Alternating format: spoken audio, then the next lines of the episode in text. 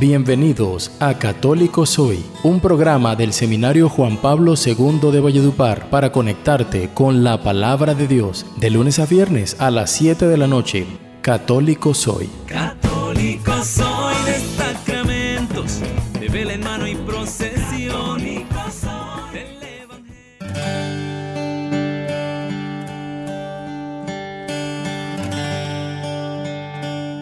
¿Qué tal queridos oyentes? Bienvenidos todos a una nueva emisión de su programa Católico Soy, programa del Seminario Diocesano Juan Pablo II de la ciudad de Valledupar. Yo soy Luis Eduardo Rangel y me alegra poder estar con ustedes ya al final de la semana, compartiendo la palabra de Dios, recogiendo toda una serie de experiencias que esta ha podido generar en nosotros a lo largo de todas nuestras emisiones. Hoy también es un día de fiesta, aparte del motivo de poder escuchar la palabra de Dios, de celebrar la memoria de Santa Teresa del Niño Jesús. Esta semana ha sido una semana de celebraciones. Recuerden ustedes que durante todos estos días hemos hecho memoria de muchos acontecimientos importantes. El lunes, la memoria de San Vicente de Paul, el martes de San Wenceslao, el miércoles los santos arcángeles Miguel, Gabriel y Rafael, y ayer de San Jerónimo, presbítero y doctor de la iglesia. Hoy nos encontramos también, pero ya con una doctora y virgen, Santa Teresa del Niño Jesús. Santa Teresa nació en Alercón, Francia, en el año 1873. Siendo aún muy joven, ingresó en el monasterio de Carmelitas de Lisieux, ejercitándose sobre todo en la humildad, la sencillez evangélica y la confianza en Dios, virtudes que la llevó como bandera, que se esforzó por inculcar de palabra y de obra en las novicias. Ella murió el 30 de septiembre de 1897 ofreciendo su vida por la salvación de las almas y por el incremento de la iglesia. Hoy la iglesia celebra la memoria entonces de Santa Teresita del Niño Jesús, que tiene hermosos escritos, sobre todo de la vida contemplativa, de vida de oración, que es interesante que nosotros podamos abordar y lo tengamos como lectura también de crecimiento cristiano, de crecimiento interior.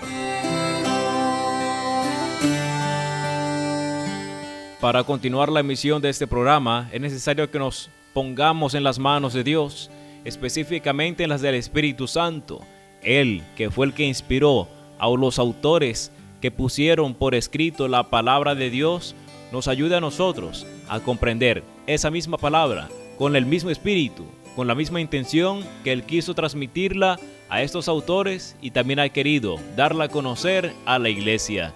Por eso, invoquemos al Espíritu Santo. Ven, Espíritu Santo, llena los corazones de tus fieles y enciende en ellos el fuego de tu amor. Envía, Señor, tu Espíritu, y serán creadas todas las cosas, y renovarás la faz de la tierra. Amén.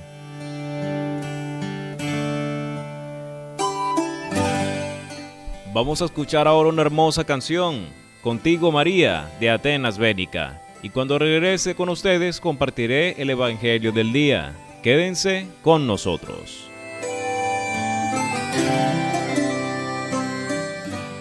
Católico Soy. Católico soy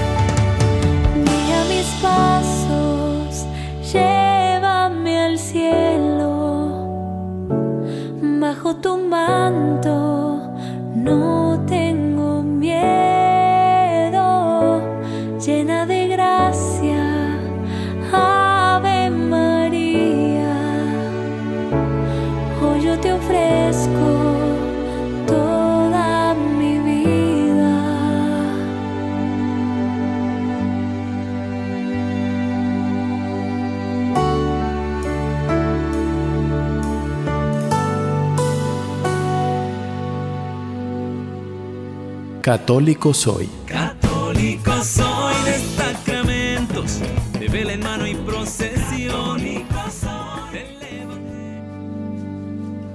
Quiero caminar contigo, María. Pues tú eres mi madre, eres mi... Hermosa canción la que acabamos de escuchar. Contigo, María. Tú eres para mí el más grande santidad. Es necesario ahora dar paso a la parte más importante de nuestro programa, que es la escucha de la palabra de Dios. Por eso, sabiendo que en ese momento Dios va a hablarte, sabiendo que en ese momento la persona más importante del mundo quiere dirigirte su mensaje, evita cualquier distracción y dispón tu corazón a la escucha de la palabra de Dios. Del Evangelio según San Lucas.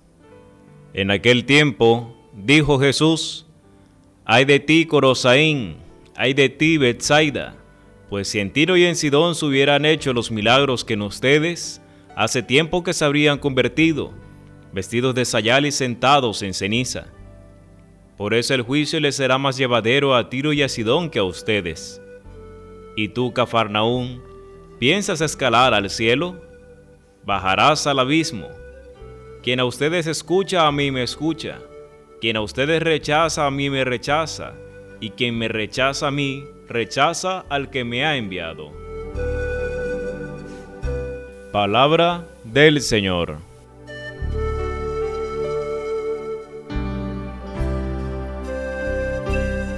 Continuamos en el capítulo 10 del Evangelio de Lucas, en esta sección que podríamos llamar la subida de Jesús a Jerusalén.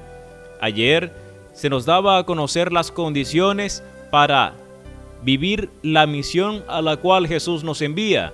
En este envío de los 72, hoy nos encontramos en los versículos que están inmediatamente más adelante y se nos dan a conocer una serie de reclamos que Jesús hace a una serie de ciudades a las cuales él fue, pero por su falta de fe y su indisposición a la conversión, no pudo él salvar a los que quería. Podríamos expresarlo de esa manera, por la indisposición de las personas, de los habitantes de estas ciudades a los que él fue, no pudo realizar muchos signos, no pudo salvar muchas personas, no pudo curar muchos enfermos por este rechazo a la palabra de Dios. Tiro y Sidón se encuentran al norte de la región y se consideran ciudades que están fuera de las fronteras del territorio israelita y para lo que se podría avanzar tecnológicamente en ese tiempo eran ciudades industrializadas, estaban muy avanzadas. A lo mejor Jesús no pudo llegar a ellas y por eso dice si en Tiro y en Sidón se hubiesen realizado los signos, hace referencia a que de él haber ido a lo mejor aquellos si se hubiesen convertido.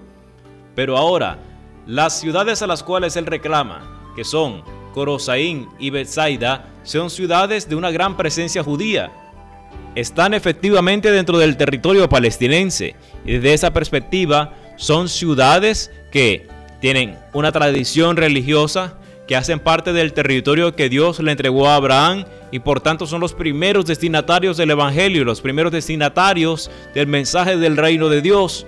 Jesús llega a ellos, no omite la misión o el destino de la palabra para estos lugares, pero la gente no se convierte, rechaza el mensaje. A pesar de que Jesús obró milagros y predicó fuertemente, no hubo ningún avance en ellas. Ya al final de la semana y de mayor interés al final de las ediciones de los programas de esta semana, se nos regala a nosotros este Evangelio que nos invita dentro de todo lo que puede decirnos, a recordar cuál ha sido nuestra experiencia de encuentro con el Señor. Cuando hablo de experiencia de encuentro con el Señor, hablo del carácter fundante de nuestra fe cristiano-católica. ¿Por qué? Porque se puede tener una vida religiosa sin una experiencia de fe. De alguna manera lo abordaba yo en las emisiones que hemos realizado durante toda esta semana de los programas. Podemos tener una vida espiritual pero sin Dios. Es decir, dedicarnos a la meditación, dedicarnos a hacer obras de caridad, dedicarnos a vivir una vida moralmente recta, pero sin estar enfocados en el encuentro, en la comunión con Dios. Podemos vivir nosotros de esa manera. El carácter fundante, lo fundamental de la fe cristiana se encuentra en esta realidad del encuentro que el mismo Evangelio nos lo muestra. Jesús fue a donde los hombres, pero las ciudades de Corosaín y Bethsaida no quisieron tener esta experiencia de encuentro con Jesús, sino que por su rechazo no se convirtieron y tampoco Él los pudo salvar. Cuando uno mira la Sagrada Escritura de manera transversal, cae en la cuenta de que pareciera que se dieran distintas descripciones de Dios. Al inicio de la Sagrada Escritura se nos describe a Dios de alguna manera como el Dios creador, vamos avanzando a través de todos los escritos hasta llegar al último del Nuevo Testamento y nos damos cuenta que se dan una serie de características de Dios a lo largo de todos los escritos que a veces pareciera que fueran muy distintas una de la otra. Y es porque los autores bíblicos también tuvieron la experiencia de encuentro con el Señor y lo que escribieron, lo que pusieron por escrito fue a base de esa experiencia de encuentro.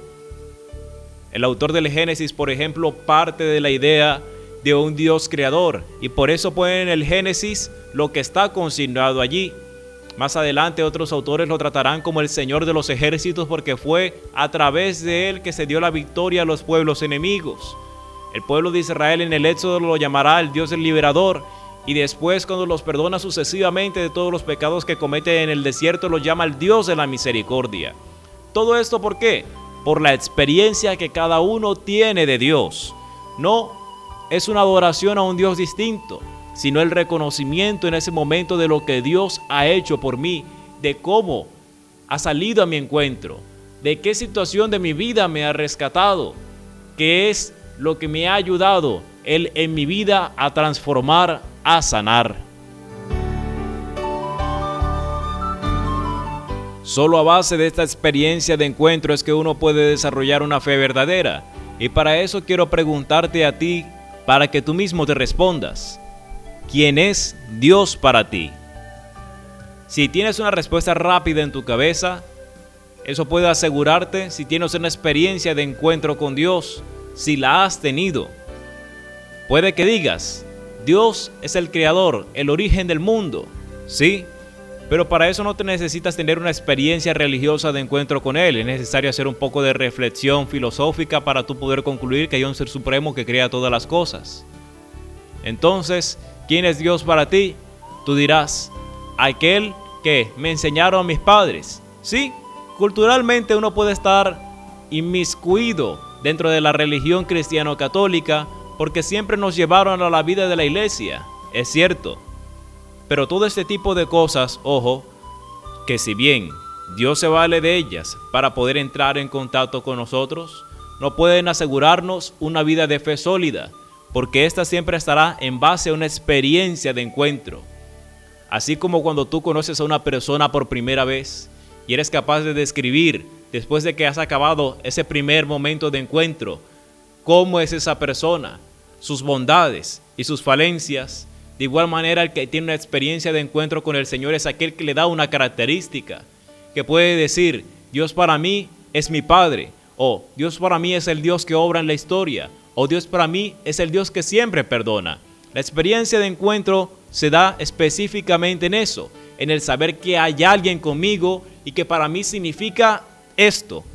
Esa experiencia de encuentro que me pueden decir miles de ateos que Dios no existe o que no es que yo me mantengo firme porque yo sé lo que he vivido, lo que he sentido por medio de Él. Es necesario, queridos oyentes, que nosotros siempre tengamos o busquemos esa experiencia de encuentro con el Señor. Porque ese es el carácter fundante de nuestra fe, como ya lo mencionaba anteriormente. Si nosotros no buscamos esas experiencias de encuentro, siempre vamos a estar viviendo una religiosidad, algo que es característico de nuestra cultura. Es decir, podemos tener una vida religiosa, pero no una vida de fe sólida. Y una muestra de una vida de fe sólida es aquella que está buscando constantemente a Dios y se manifiesta en la conversión de nuestras acciones. ¿Tú quieres saber cuán madura es tu fe? Mira cuánto te has convertido desde que empezaste tu vida cristiano-católica. Si no has avanzado mucho significa que te falta esa experiencia de encuentro con Dios. Pero si te encuentras en un constante camino de avance, ya puedes incluso dar una referencia de quién es Dios para ti y esas experiencias de encuentro es la que tú debes procurar multiplicar y afianzar. La salvación y la condenación siempre son producto del hombre. Porque Dios siempre está dispuesto a salvarnos y la medida en que nosotros dejamos que Él actúe en nuestra vida es que la salvación es posible. Pero la condenación no es que Dios a ti te envía al infierno, sino que en el constante rechazo que tú tengas de Él, tú mismo, al alejarte de Dios, te encuentras en un estado de vida en el que nunca vas a estar consolado y en el que nunca vas a poder ser feliz. Y eso es lo que nosotros conocemos como infierno. Pidámosle al Señor entonces que nos ayude, que si tú no has tenido una experiencia de encuentro con Él, te ayude a tenerla.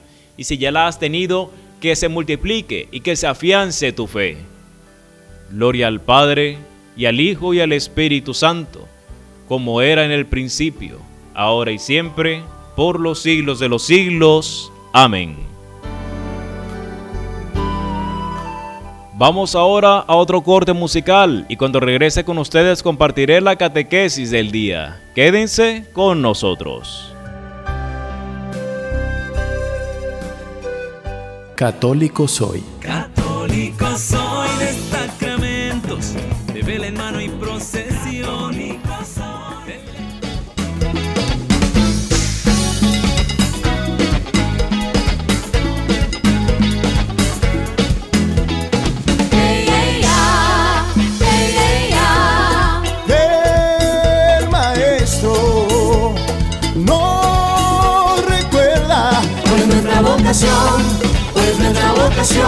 cuál es nuestra vocación.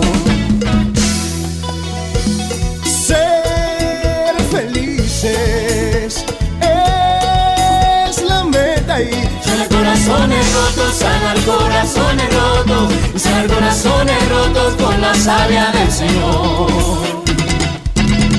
Con Cristo en el corazón llevaremos la misión.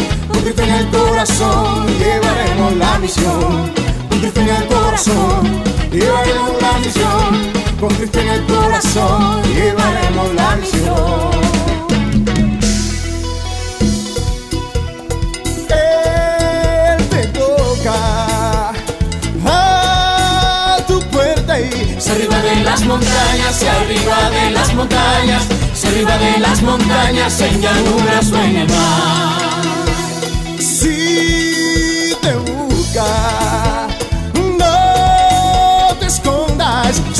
Solamente quiere amarte, solamente quiere amarte, solamente quiere amarte y que lo puedas amar.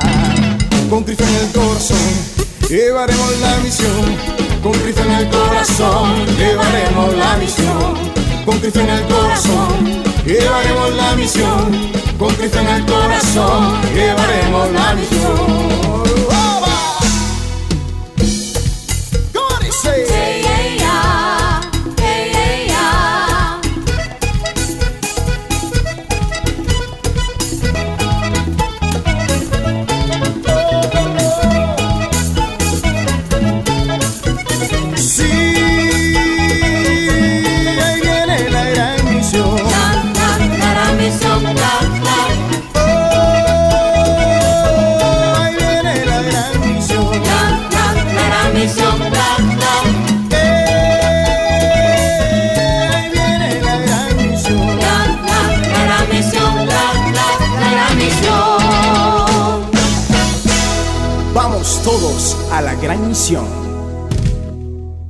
Católico soy. Católico soy de sacramentos, de vela en mano y procesión.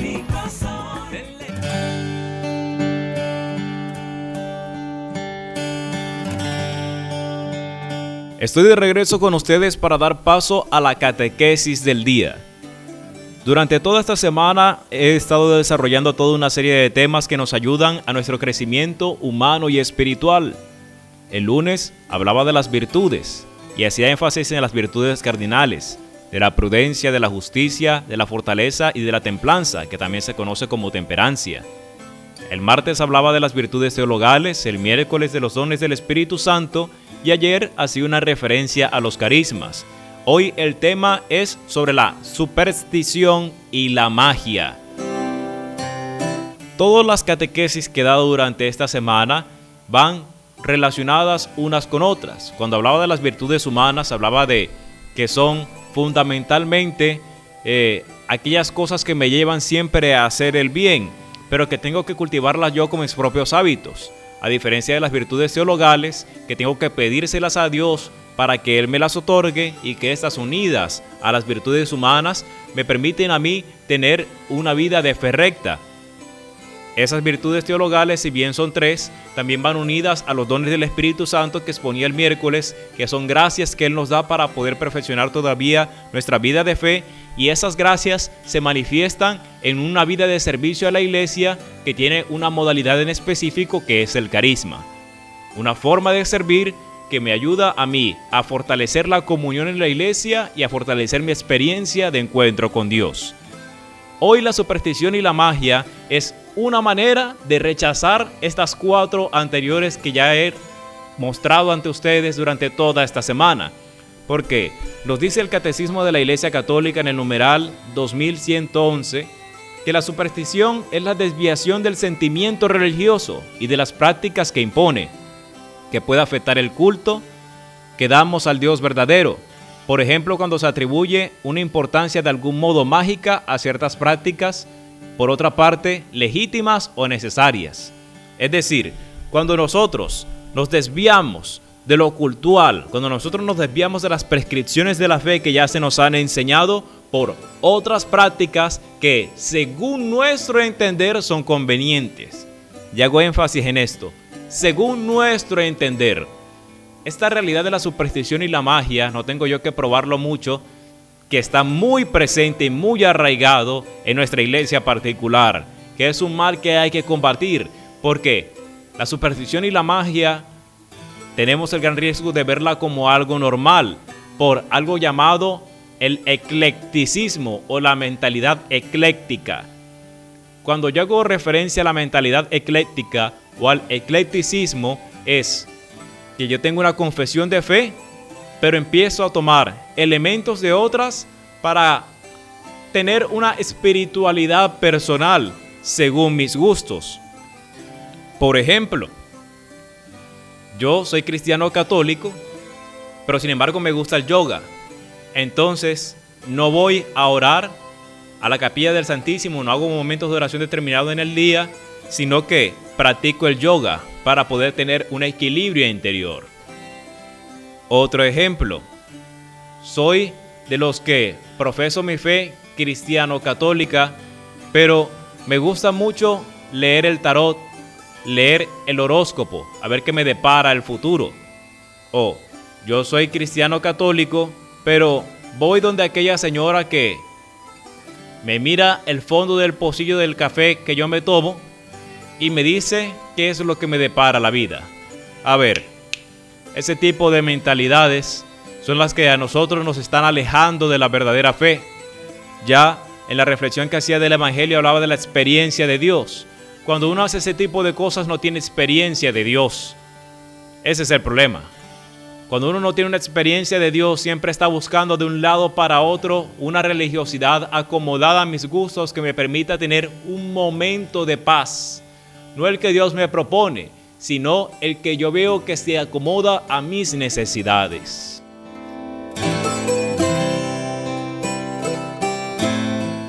Es peligroso, sin lugar a dudas, este tipo de comportamiento. Ya lo decía, porque nos alejan de una experiencia real de encuentro con el Señor. Y a raíz de alejarnos de esta experiencia real de encuentro con el Señor, tú no te conviertes, no experimentas la gracia de Dios y Él no puede hacer nada en tu vida porque sencillamente andas del timbo al tambo, de un lado para el otro. Entonces, ya no se espera en la providencia de Dios, sino que hay que conocer el futuro para yo estar preparado para el futuro y con mis propias fuerzas evitar los males que se vengan. Ya no me dedico a la oración porque la oración no me genera ningún movimiento interior de que se me da cosquillitas en el estómago o me levanto de la banca flotando y por eso no hago oración porque es que no siento nada. Y con lo importante que nosotros sabemos que es la oración, nos alejamos de eso por andar buscando sentimientos y, y charrasquidos o golpes interiores para yo sentir que efectivamente estoy en un estado espiritual avanzado. Nada de eso. Ese tipo de mal hay que erradicarlo cada vez más de la iglesia, porque está muy presente. Y yo no tengo que dar muchas pruebas para que nosotros caigamos en la cuenta con lo que ya he dicho, de que está verdaderamente presente eso hoy día. Es necesario entonces que estemos atentos ante esta realidad. Si tú crees en el Dios verdadero, ve a las Sagradas Escrituras, escucha las enseñanzas de la iglesia, que ahí te dicen todo lo que se vive dentro de la fe. Muchas veces nosotros buscamos afuera lo que ya en la iglesia está y el desconocimiento de las mismas realidades de la fe son las que nos llevan a nosotros a no vivirlo de manera intensa. Por eso, te doy como consejo que si quieres alejarte de esa mentalidad supersticiosa, aprende doctrina eclesial, lee la palabra de Dios, escucha la predicación y en la medida en que vayas avanzando en la vida de fe te darás cuenta de que todo este tipo de cosas de superstición y de magia son una pérdida de tiempo. De esta manera llegamos al final de la misión de Católicos Hoy del día viernes. Muchas gracias a todos ustedes por habernos acompañado. Recuerda que de lunes a viernes estamos con ustedes, que vía internet puedes escucharnos a cualquier hora del día, colocando en Google Católico Soy-Valledupar. Te lo repito, Católico Soy-Valledupar. Das clic en la opción y puedes escuchar los programas que estaremos montando para ustedes de lunes a viernes a cualquier hora del día, ya sea por Google o también por Spotify, por Anchor, por Breaker o Radio Public. Pero si te encuentras en la ciudad de Valledupar, también de lunes a viernes a las 7 de la noche lo estaremos presentando por la emisora El Esplendor de la Verdad de los 88.7 FM, Ecos de la Buena Noticia en los 95.7 FM y la emisora virtual Alegría y Gozo.